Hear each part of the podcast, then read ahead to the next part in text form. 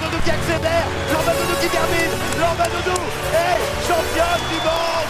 Pas ça Zinedine Oh non Oh non, pas ça Regardez, l'équipe de France qui fait la saga.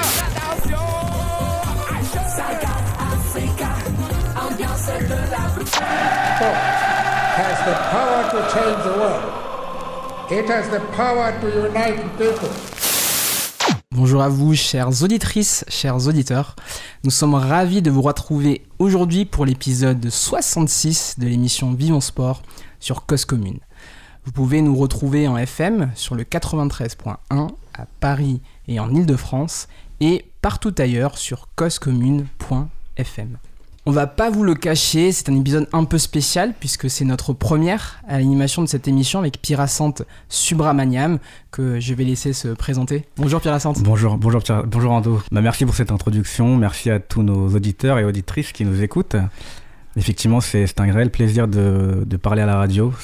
Étant un grand passionné de, sport et ayant toujours voulu passer à la radio, je suis très content de faire partie de, de cette nouvelle aventure aux côtés de, Karine et à tes côtés, euh, Ando. Donc, euh, je te laisse te présenter également. Bah, euh, comme, comme Piracente, euh, je suis très heureux de faire partie de cette aventure. Donc moi c'est Andorra Cotosson et on est très heureux d'être avec vous aujourd'hui. Nous vous remercions par avance pour vos remarques, vos questions sur le compte Facebook de l'émission, sur nos comptes Twitter respectifs, donc ARKTS et Pirapira1703, et sur le chat sur le canal Vivons Sport. Nous remercions par ailleurs euh, Karine Bloch qui euh, nous a laissé euh, le micro aujourd'hui, ainsi que Olivier Grieco à la réalisation de cette émission. Alors aujourd'hui, notre émission sera consacrée à, à l'influence du droit du sport dans l'organisation des compétitions sportives et plus particulièrement des compétitions sportives européennes.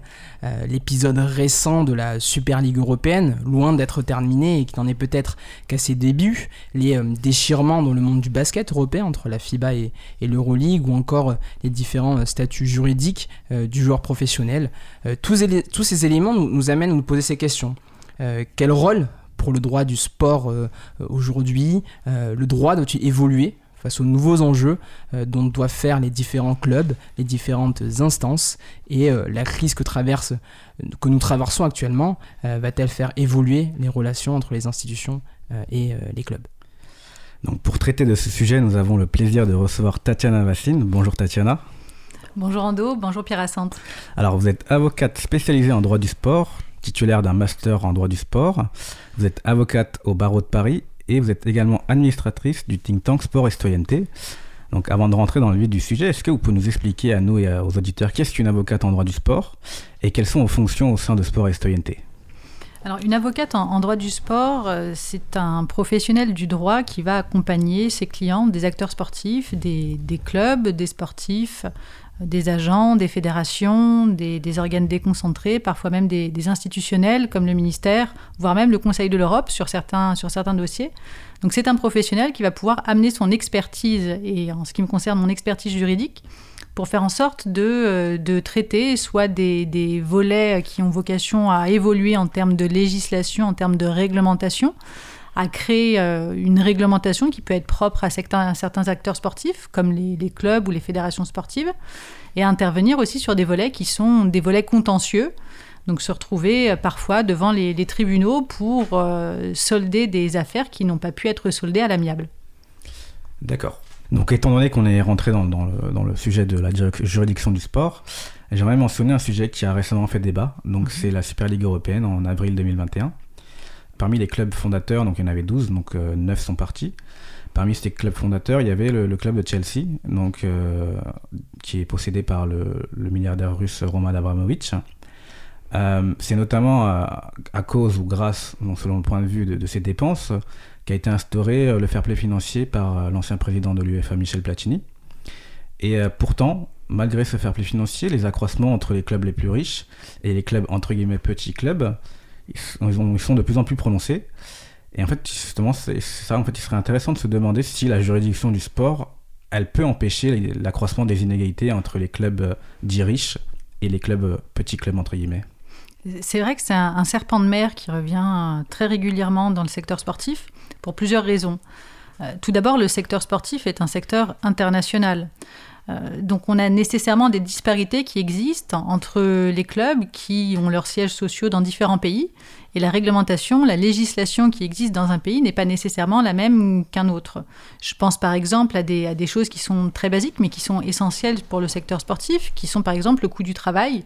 Le coût du travail n'est pas le même en France qu'en Allemagne, qu'en Angleterre. Donc déjà, de par une implantation géographique qui est euh, distincte, qui dépend de pays différents, eh bien, il y a des règles, il y a des législations qui créent des disparités juridiquement légales, hein, mais qui créent des disparités entre les différents acteurs sportifs. Donc ça, c'est une, euh, c'est une première explication. Euh, il y a d'autres euh, d'autres explications aussi qui tiennent toujours au droit, à la réglementation, à la législation.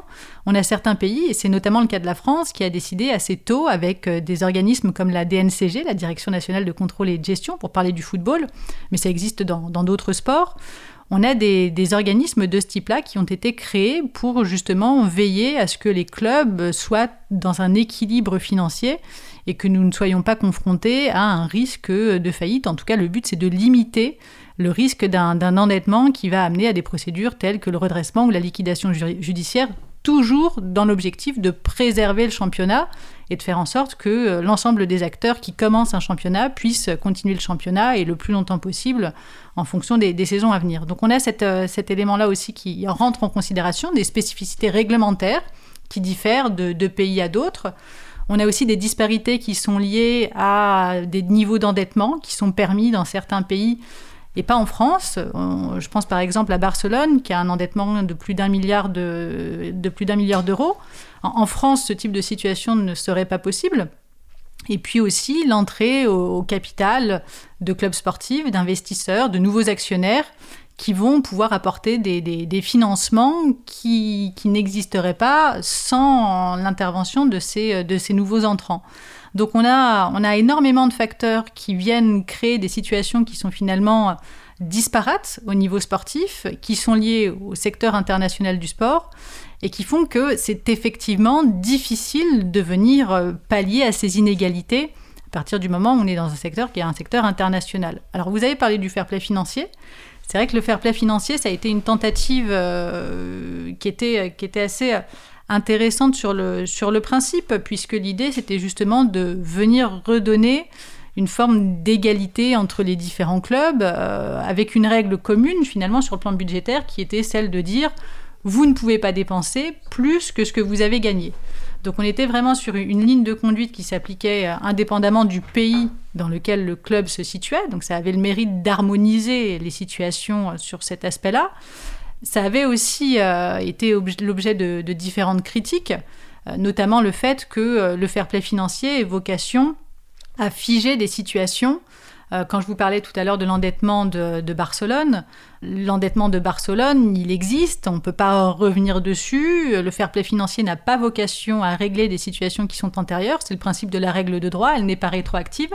Ce qui fait que euh, on fige des situations où de nouveaux actionnaires pourraient, euh, pourraient rentrer et ne pourraient pas finalement abreuver financièrement des clubs autant qu'ils le souhaiteraient, ou en tout cas ça ne serait pas pris en compte dans le cadre du fair play financier, il faudrait quand même réussir à engranger des recettes. Donc ça, ça faisait partie des critiques qui ont été faites à, l'encontre du, fair play financier. Ça se discute, hein, il y, a plusieurs points de vue. Mais sur cet aspect-là, c'est vrai qu'on avait euh, un, objectif qui était, alors qui est très difficile à atteindre, hein, il, faut, il faut aussi euh, en être conscient, mais qui pouvait euh, paraître assez, assez, assez déconnecté de l'objectif qui était fixé au départ. Et aujourd'hui, on entend même parler du fait que le fair play financier aurait vocation à être aboli. Je ne sais pas si ça, si ça sera le cas, mais en tout cas.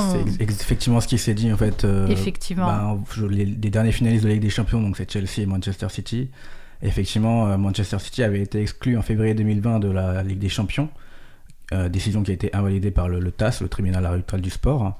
Et aujourd'hui, ils sont, ils sont en finale de la Ligue des Champions, la finale de la Ligue des Champions à laquelle ils ne devaient pas prendre part. Mhm. Donc justement, ils sont en train de parler effectivement de, la fin de, de ce fair play financier. Ah, c'est vrai que le Covid n'aura pas aidé, puisque nécessairement, dans des périodes qui sont exceptionnelles comme la crise sanitaire, ce type de dispositif doit nécessairement être euh, revu, euh, allégé, ou en tout cas permettre une, flexibilité qui est nécessaire pour, euh, pour des temps de crise. Parfait. Merci beaucoup Tatiana par rapport à, ce, premier sujet. Euh, abordons maintenant euh, la question de la structure euh, de la Super League avec une, question assez, simple. Est-ce que d'un point de vue légal, la Super League est-elle justement légale? Est-ce qu'on peut créer une compétition privée hors des instances offi- officielles comme l'UEFA? Alors, pour, répondre à cette question, il y a deux éléments de réponse.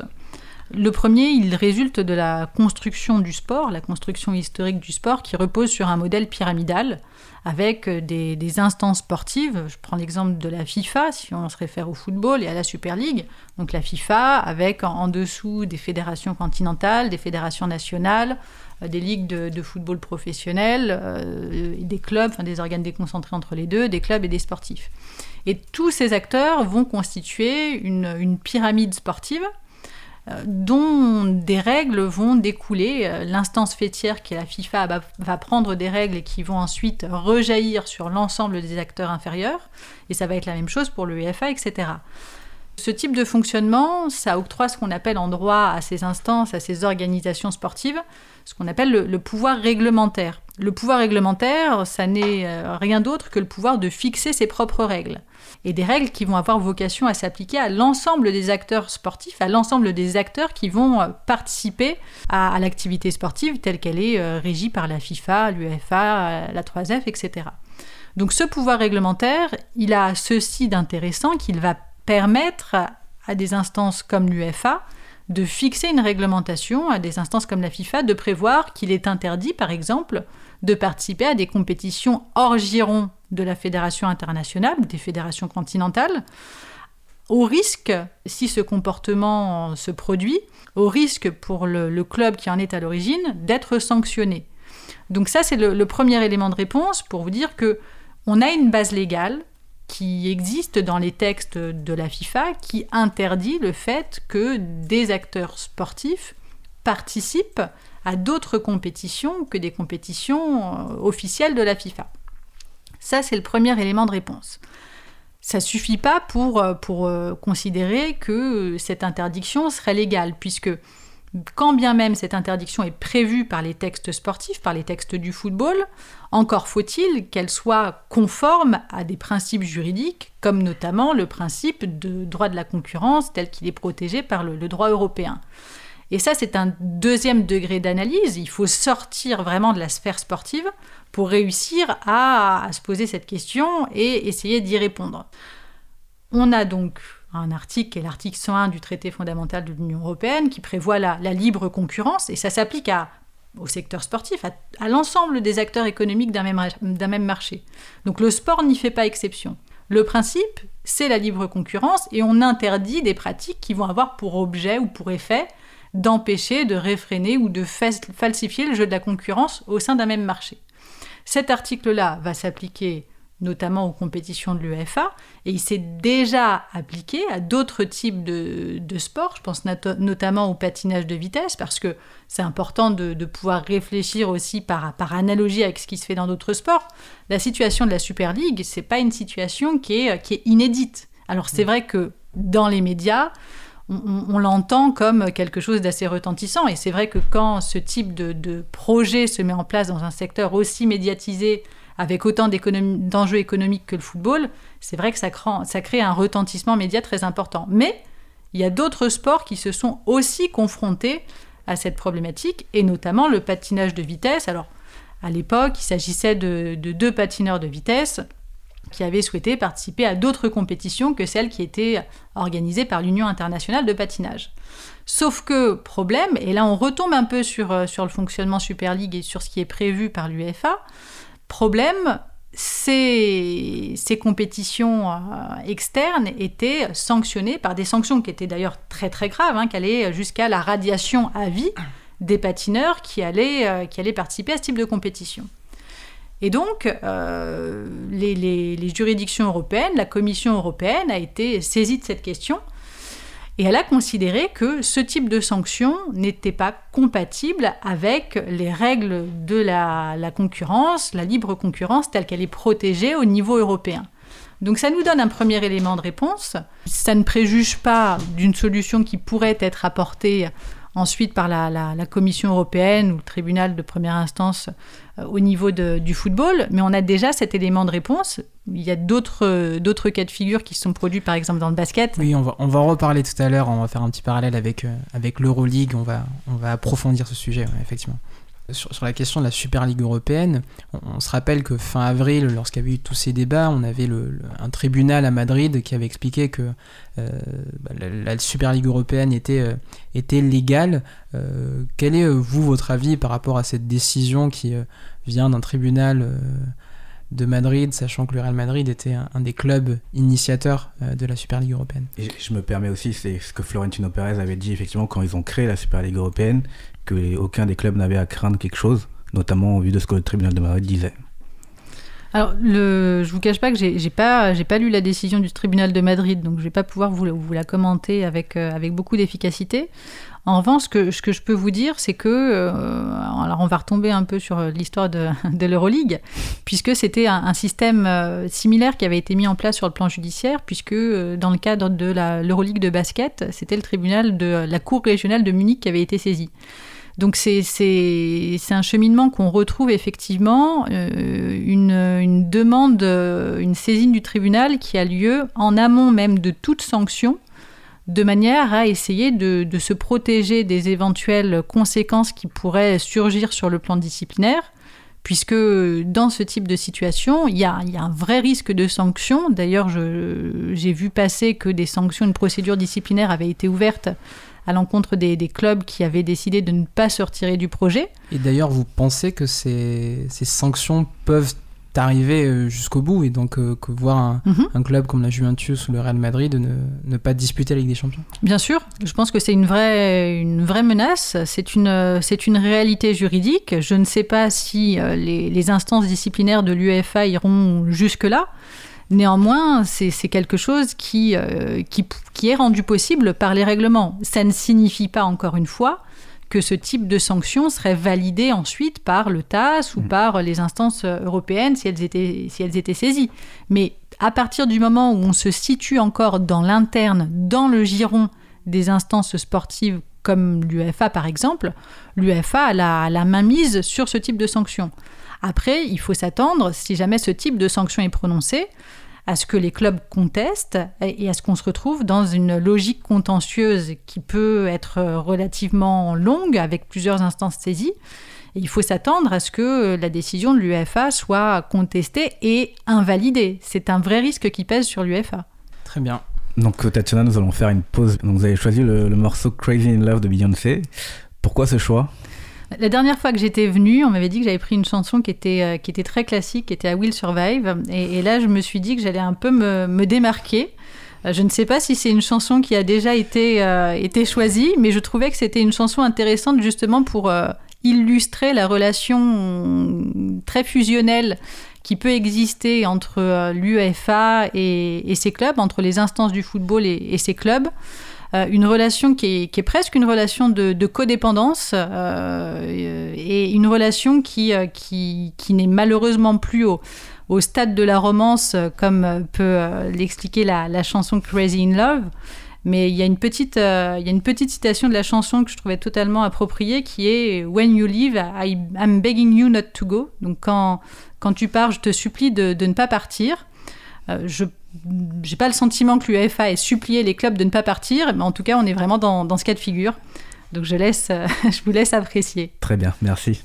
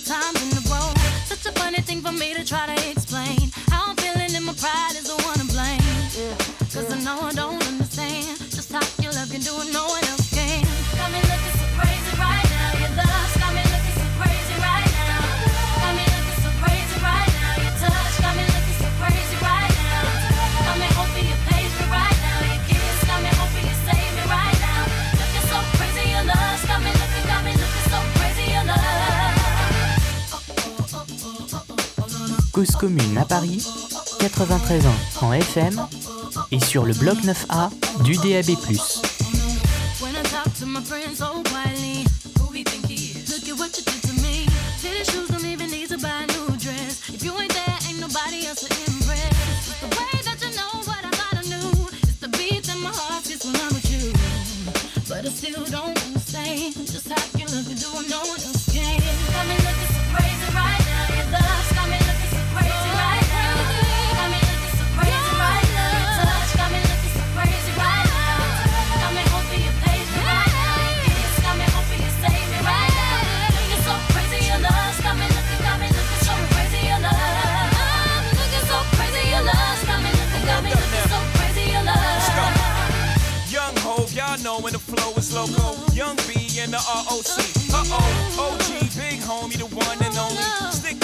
The pockets is fat like Tony. Soprano, the rock handle like Ben X2. I shake phonies, man, you can't get next to. The genuine article, I do not sing though. I sling though, if anything, I bling yo. Star like Ringo, war like a Greensboro wreck. Crazy, bring your whole set. Jay-Z in the range, crazy in the range. They can't figure him out, they like, hey, is he insane? Yes, sir, I'm cut from a different cloth. My texture is the best firm chinchilla. I've been iller than chain smokers. How you think I got the name over? I've been realer, the game's Fall back young, ever since I made the change over to platinum, the game's been a rap one. Got me looking so crazy, my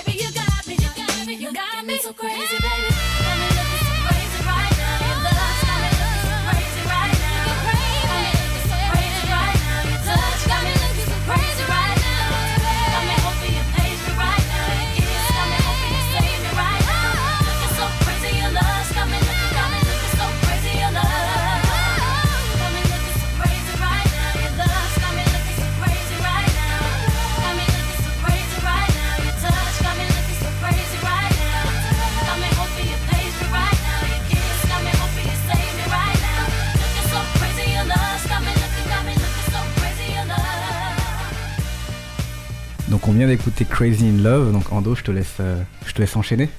Oui, alors euh, Tatiana, vous l'aviez évoqué tout à l'heure euh, furtivement, la question de l'Euroleague de basket, parce qu'on a beaucoup parlé de la Super Ligue européenne de football le mois dernier, au vu de, de la place qu'a le football dans notre, dans notre société. Mais il existe déjà aujourd'hui une compétition privée européenne, c'est l'Euroleague de basket, qui existe depuis euh, 2000. Euh, Est-ce que vous pouvez nous faire un, parallèle entre l'Euroleague de basket, euh, cette compétition privée, et la Super Ligue européenne de football? Effectivement, l'Euroleague de, de basket, c'est une compétition alors qui, s'est créée, elle, pour euh, ce qui la concerne, avec euh, des, comme membres des ligues professionnelles. On a une petite, euh, une petite distinction à ce niveau-là, puisque euh, la Super League a pour vocation d'être composée de clubs directement. Donc il y a une, petite distinction, mais c'est effectivement une, compétition qui est organisée par euh, un, acteur privé, euh, qui n'est pas la, FIBA, la FIBA Europe non plus, donc qui a son propre mode de, de fonctionnement en concertation avec la FIBA, puisque là aussi, au moment de la création de l'Euroleague de basket, il y avait eu beaucoup de, beaucoup de tensions, beaucoup de crispations qui avaient, qui avaient surgi entre les, les deux instances euh, du, du basket. Euh, la coexistence a pu se passer, je dirais, relativement paisiblement euh, pendant les, les- les 10-15 premières années. Et le, le- je dirais le contentieux a ressurgi à partir du moment où, alors c'était en 2016-2017, euh, si je me souviens exactement, bien, Exactement. Euh, exactement, euh, où la, Ligue en fait a décidé de passer sur un, modèle de Ligue semi-fermée, ce qui a hérissé euh, la, FIBA Europe. Et là, à nouveau, on s'est orienté vers une phase contentieuse avec la, saisine de la Cour régionale de Munich, qui avait, de la même manière qu'est intervenu le, le tribunal de Madrid, demandé le retrait des sanctions et des menaces de sanctions qui avaient été édictées par la FIBA et la FIBA Europe à l'égard des clubs. Euh, Ils avaient même été condamnés à l'époque à un paiement de, frais de procédure à hauteur de 800 000 euros. Donc, euh, donc on est sur une logique qui est assez, euh, assez proche finalement, avec pour l'instant des, des- organisations qui coexistent, indépendamment des, des différences de points de vue qui peuvent exister. Et et c'est vrai que c'est une problématique qui a, à mon sens, vocation à être de plus en plus présente, puisque hum, on a, euh, quels que soient les, les sports d'ailleurs, on a de plus en plus d'organisateurs privés qui souhaitent proposer leur propre spectacle sportif. On pense notamment au tennis. Au tennis, par exemple, effectivement. Davis, oui. Exactement. euh, avec euh, des joueurs qui vont être actionnaires ou qui vont être partie prenante de ce type d'organisation. Donc on a, une, demande, ça fait partie de euh, la liberté du commerce. Euh, Il n'y a pas de, de, restriction a priori par rapport à ça. Mais ça crée une forme de, menace aussi pour les, les organisations sportives qui ont une position dominante aujourd'hui sur le marché du sport. Euh, je pense aux fédérations internationales notamment, on parle de la FIFA, mais toutes les organisations internationales qui ont créé un spectacle sportif ont une position dominante puisque dans énormément de disciplines, ce spectacle est quasiment, quasiment unique. C'est le seul produit équivalent sur, sur ce marché. Et le risque pour ces, pour ces instances, c'est de voir des, de nouveaux arrivants entrer sur un marché, proposer un produit qui soit potentiellement concurrent, qui puisse aussi euh, dévaluer leurs propres produits et peut-être même détourner à terme un certain nombre de, spectateurs de, de leur spectacle sportif. Donc on a aussi une logique économique derrière qui tend à, protéger un produit qui est très précieux, qui est très rémunérateur pour les, organisations sportives, avec d'autres, acteurs qui ont, d'autres ambitions, à savoir de récupérer des parts de marché sur un spectacle sportif qui aujourd'hui n'est pas, pas challengé. Pardon. Et on attend, on attend vraiment de voir un peu comment la, Commission européenne va réagir par rapport à, par rapport à ça. En plus, j'ai pu lire cette semaine que El Mundo Deportivo euh, annonçait, par exemple, euh, pour un projet en 2023-2024 d'une ligue totalement fermée pour, euh, pour, le, pour avec un, basket européen qui se NBAiserait, on va dire. Voilà. Selon vous, quelle serait la réaction euh, voilà, de la Commission européenne, de la Commission européenne, du droit européen par rapport à, toutes ces questions de ligue privée je pense que le premier, euh, le premier degré d'analyse, c'est celui qui résulte euh, de l'article 101 du traité fondamental sur l'Union européenne, qui est celui de la libre concurrence. Ça, c'est le premier élément de réponse. La concurrence est libre sur un marché. Ce qui n'est pas nécessairement un bon signal pour les organisations sportives, dont certaines d'ailleurs se rapprochent aujourd'hui des instances européennes pour essayer de trouver des, des, des pistes de réponse, des pistes d'avancée et éviter de se retrouver devant une, une censure des juridictions européennes. Donc ça, c'est le premier point. Ce qu'on pourrait euh, envisager, mais c'est il faudrait vraiment avoir une analyse un peu plus poussée sur le plan juridique, c'est que des restrictions soient éventuellement possibles, mais à condition et à la condition unique qu'il y a un objectif légitime à ces restrictions et que les restrictions qui soient adoptées soient nécessaires et proportionnées. Le fait d'exclure de, un club des compétitions parce que ce club-là va participer à une autre compétition hors giron fédéral, ça n'est pas quelque chose qui, de prime abord, répond à un objectif légitime qui est proportionné et qui est nécessaire. Donc, il y a peut-être des moyens, et je dis peut-être, je pèse mes mots car c'est un exercice d'équilibriste, mais il y a peut-être des moyens pour permettre de, sécuriser au niveau des instances sportives le spectacle sportif. Néanmoins, cette protection ne pourra pas être absolue et ne pourra pas être celle qui existe aujourd'hui avec des sanctions qui vont euh, tout simplement de la, de la radiation, parfois même des sanctions qui peuvent porter sur les, sur les clubs et l'exclusion des compétitions. Donc, euh, oui, Tatiana, j'aimerais juste revenir sur justement la Super Ligue européenne de football. -hmm. euh, le Paris Saint-Germain avait refusé de, de, rejoindre cette ligue fermée. Donc, euh, le président du PSG avait, avait, notamment prétexté que le football n'est pas réservé qu'aux riches. Il faut également rappeler à nos auditeurs que le Qatar organise dans un peu plus d'un an la Coupe du Monde de football en 2022. On parle aussi du fait que Vladimir Poutine a mis la pression sur son homologue Abramovich. L'État russe détient 51% des parts de Gazprom qui est le sponsor officiel de l'UEFA, de l'UEFA Champions League. Est-ce que justement euh, les raisons géopolitiques, les, raisons euh, juridiques C'est pas elles qui ont justement mis fin à la Super League européenne? C'était pas une pression justement des États? Et est-ce que tant que les États, tant que les grands clubs existent, est-ce que le projet de Super League n'est pas voué à naître un jour ou l'autre? Donc un vieux serpent de mer qui va forcément revenir.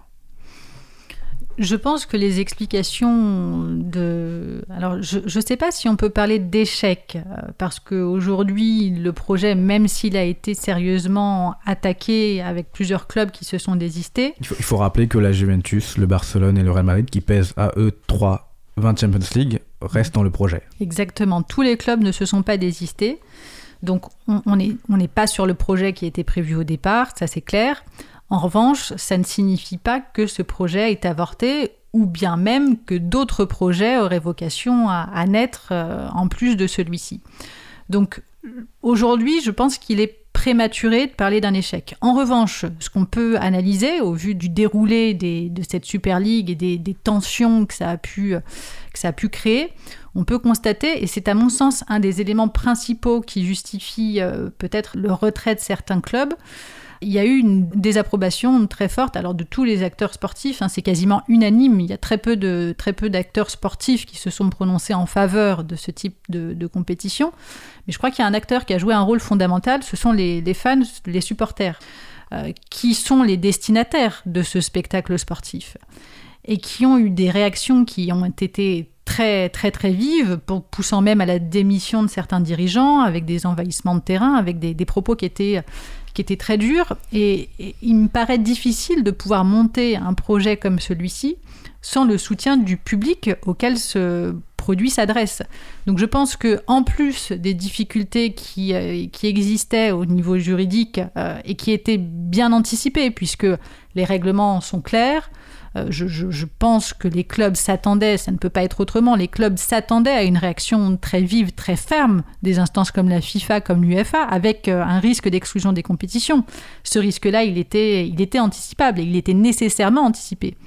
Peut-être que ce qui l'était moins, ça a été la tournure que les événements ont pris vis-à-vis des, des supporters qui se sont euh, inscrits en faux. Il y a d'autres éléments aussi euh, qui peuvent venir complexifier le débat. Sont les joueurs, euh, les joueurs qui, euh, eux, quand ils signent dans un club, vont signer, et notamment dans ce type de club, vont signer dans un club pour, lequel ils ont la garantie de jouer en compétition européenne. Ça, c'est un élément déterminant quand on signe un contrat, quand, quand on accompagne un sportif pour aller signer dans ce type de club. L'élément déterminant, c'est la participation aux compétitions int- européennes. Quid si jamais le club ne participe pas aux compétitions européennes On peut aussi, si on va jusqu'au bout du raisonnement, on peut même envisager que le club décide de rompre son contrat. Vous le savez, les, joueurs sont des actifs qui ont une valeur très importante. C'est la valeur la plus importante d'un club. Donc si derrière, contractuellement, on a un impact sur les joueurs qui peuvent décider euh, de rompre leur contrat, si derrière, on a un impact aussi au niveau des sponsors qui, eux aussi, sont liés contractuellement avec les clubs et qui sont liés avec un club ah, et qui payent une redevance, un ticket d'entrée qui est relativement élevé parce que ils ont l'assurance que ce club va participer aux compétitions européennes. Donc on a tout un tas de, de- d'enchevêtrements contractuels qui est susceptible d'être remis en cause si jamais l'UEFA décide de, d'exclure les clubs des compétitions européennes. Ça, plus les, tensions qui ont pu être révélées au niveau des supporters, je pense que ça a été beaucoup de, choses à gérer. Alors c'est très compliqué à gérer, hein. la question n'est pas là, mais je pense que l'ensemble de ces éléments ont conduit à ce qu'on ait finalement une retraite de certains clubs et pas d'autres, en revanche, qui sont déterminés à aller jusqu'au bout. Justement, en rebondissant sur les supporters qui, qui se sont amassés en masse contre la Super Ligue européenne, on dit que c'est le Covid et la crise sanitaire que nous vivons actuellement qui a accéléré le projet de la Super Ligue européenne. Mais est-ce que c'est pas aussi le fait que cette année, euh, la majorité des matchs se sont joués à huis clos et c'est peut-être pas juste, c'était justement le fait que bah, les supporters n'avaient pas ce, côté terrain qui ont fait que justement bah, euh, ils se sont amassés en masse pour euh, protester contre la Super Ligue européenne. Et si demain on revient à une situation normale, donc d'ici un ou deux ans, les stades sont pleins, est-ce que justement ce projet, à ce moment-là, euh, il y aurait une légitimité à le, porter Alors là, je, sors un peu de, mon terrain de prédilection, qui est le terrain juridique, pour vous livrer un sentiment peut-être un, peu plus personnel. Euh, il est clair que le Covid a joué un rôle, euh, ça c'est indéniable. Je pense qu'il y a aussi un autre élément qui a pesé lourdement dans la balance, qui est lié à la construction historique du sport.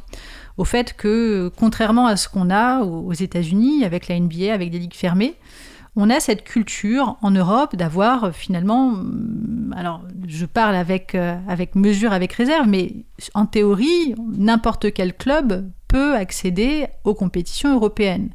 Alors certes, il faut qu'il y ait un niveau sportif qui suive, il faut qu'il y ait des résultats, on est bien d'accord, mais sur le papier, on a cette possibilité-là qui est ouverte finalement de laisser la voie à, des clubs qui, ne seraient pas nécessairement pressentis au départ pour pouvoir euh, jouer les compétitions européennes. À partir du moment où on ferme le nombre des participants, finalement, on réserve le football d'élite à un nombre de clubs restreint, on crée une espèce de, de, super club de, de, club de, sport et on exclut les autres. Et ça, c'est quelque chose qui est difficilement compatible avec notre, notre logique européenne on a envie, euh, quand on, quand on regarde du, foot, quand on est supporter de football, de voir son club euh, évoluer en compétition européenne. Euh, alors ça ne se fera peut-être jamais pour certains, mais on a envie d'y croire, on, a envie que ça arrive, et, parfois, parfois ça arrive. Et je pense que ça, c'est important aussi. Il faut, il faut préserver cet aspect-là, cet aspect de finalement d'égalité des chances, puisque c'est ça, même si on a parlé, ça nous permet de reboucler avec ce qu'on a dit tout à l'heure, on parlait des inégalités. Il y a des inégalités qui sont liées au, financement, aux, règles locales, etc. Mais on a sur le papier une égalité des chances qui permet à, chaque, à chaque supporter de, pouvoir suivre son club dans une aventure européenne euh, si jamais le club a les résultats qui lui permettent de le faire. Donc je pense que indépendamment du Covid, indépendamment de la crise sanitaire, la problématique des, ligues fermées sera, euh, risque d'être en tout cas assez, euh, assez, assez difficilement appréhendé par euh, des, des, supporters, des fans qui sont attachés à cette, à cette mécanique qui est inhérente au, football européen. Très bien, merci Tatiana. Nous, nous, allons finir cette euh, interview avec une chronique de la part de, Céline, étudiante en management du sport. Bonjour Céline. Bonjour Pierre et bonjour à tous. Et en tout cas, merci à cette émission de m'avoir fait replonger dans ces 48 heures de folie entre l'annonce de la création puis l'annonce de l'abandon de la création de cette Super League. Merci à toi. Il me semble que tu as préparé une chronique. Je t'en prie, c'est à toi. Effectivement, j'ai préparé une, chronique, bah, du coup, comme vous l'avez vu euh, sur une petite introduction, autour de, la Super League, donc euh, du sujet euh, qui a été traité et qui va être traité dans, les prochains podcasts. Et du coup, pour préparer cette émission, écouté pas mal de débats et de podcasts sur cette Super League. Et finalement, après une semaine d'écoute intensive et attentive autour du sujet, je me suis dit, mais pourquoi pas? Pourquoi pas créer une Super League où le PSG serait un super loser club? Pep Guardiola, fervent opposant de la Super League, disait il ne faut pas que le succès ne soit garanti que pour quelques clubs. Alors je répondrai à Pep ça dépend de quel club tu parles. Si le succès n'est garanti qu'à quelques clubs et que dedans il y a le Paris Saint-Germain, alors là, je ne dirais pas non. Je dirais même un grand oui oui à la création d'une Super League où le PSG, qui gagne ou qui perde, ressortirait gagnant de cette formule. Bon, à ce point de l'histoire, j'imagine que vous, chers auditeurs, vous vous dites, mais qu'est-ce qu'elle nous raconte? Bon, mettez-vous à ma place. Ou plutôt, mettez-vous à la place de mon père. Bon, quinquagénaire, posé, casé, tranquille, une femme, quatre enfants. Classique. Ses principales occupations L'entraînement de foot le samedi matin, l'apéro le vendredi soir, et la visite chez la belle-mère le dimanche midi. Ah oui, j'ai oublié. Mon père est abonné au Paris Saint-Germain. Et oui, il va au parc toutes les semaines. Et quand il y est, c'est un autre homme. Plus de femmes, plus d'enfants et encore moins de belle-mère. Ses seules préoccupations, c'est de crier un mais lâche ta balle quand Neymar fait dribble au milieu du terrain, c'est de s'extasier devant petit Thibaut Verratti ou encore de traiter de paysans toutes les équipes qui viennent. Et puis, cette année, patatras plus de parc, plus d'échappatoire. Et une belle-mère qui traîne toujours plus dans les pattes. Vous vous rendez compte? Ne plus rester debout pendant 1h30 sous la pluie pour en PSG Brest. Ne plus boire de bière sans alcool. Ne plus être tout serré entre la cigarette et le cannabis. Ne plus devoir faire deux heures de transport à chaque match à domicile. Tout ça, c'est fini. Et à la place, qu'a-t-on eu? Bon, j'ai vu mon père avoir de l'espoir en début de saison, après la finale de la Ligue des Champions, perdue sur le plus petit des scores face au Grand Bayern. Et puis, je l'ai vu se décomposer, au gré des défaites, face à Marseille, Monaco, Lille, Lyon, Nantes et Lorient. Et finalement, en y réfléchissant, qu'est-ce qui pourrait redonner le sourire à nos abonnés du Parc des Princes? C'est simple, le supporter du PSG est content quand il gagne. Et puis, il est un peu moins malheureux quand il perd contre une grosse équipe. Alors, je ne vois qu'une seule solution pour redonner le smile aux abonnés. Rendons la défaite plus belle en affrontant toutes les semaines les grands d'Europe. Rendons la défaite plus belle afin de mieux assumer les visages rigolards de nos collègues de travail le lundi matin. Rendons la défaite plus belle en finissant le plus beau des perdants. Et finalement, rendons la défaite plus belle en rejoignant cette Super League et en étant le super loser de la Super League. Merci à tous de m'avoir écouté. Merci beaucoup Céline pour cette chronique très intéressante, une chronique qui ne fera qu'alimenter les débats sur la Super Ligue européenne. L'émission touche euh, maintenant à sa fin. Euh, merci beaucoup Tatiana pour ces 40 minutes euh, très intéressantes, très éclairantes euh, sur les différents sujets. Merci beaucoup Piracente euh, pour cette première. Merci à toi, merci Tatiana.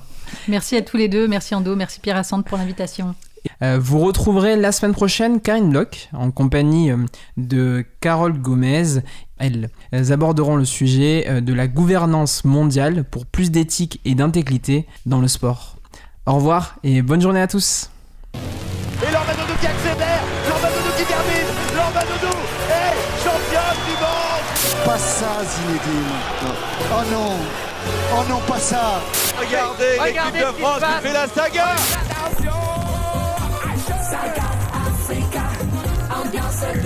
Sport has the power to change the world. It has the power to unite people.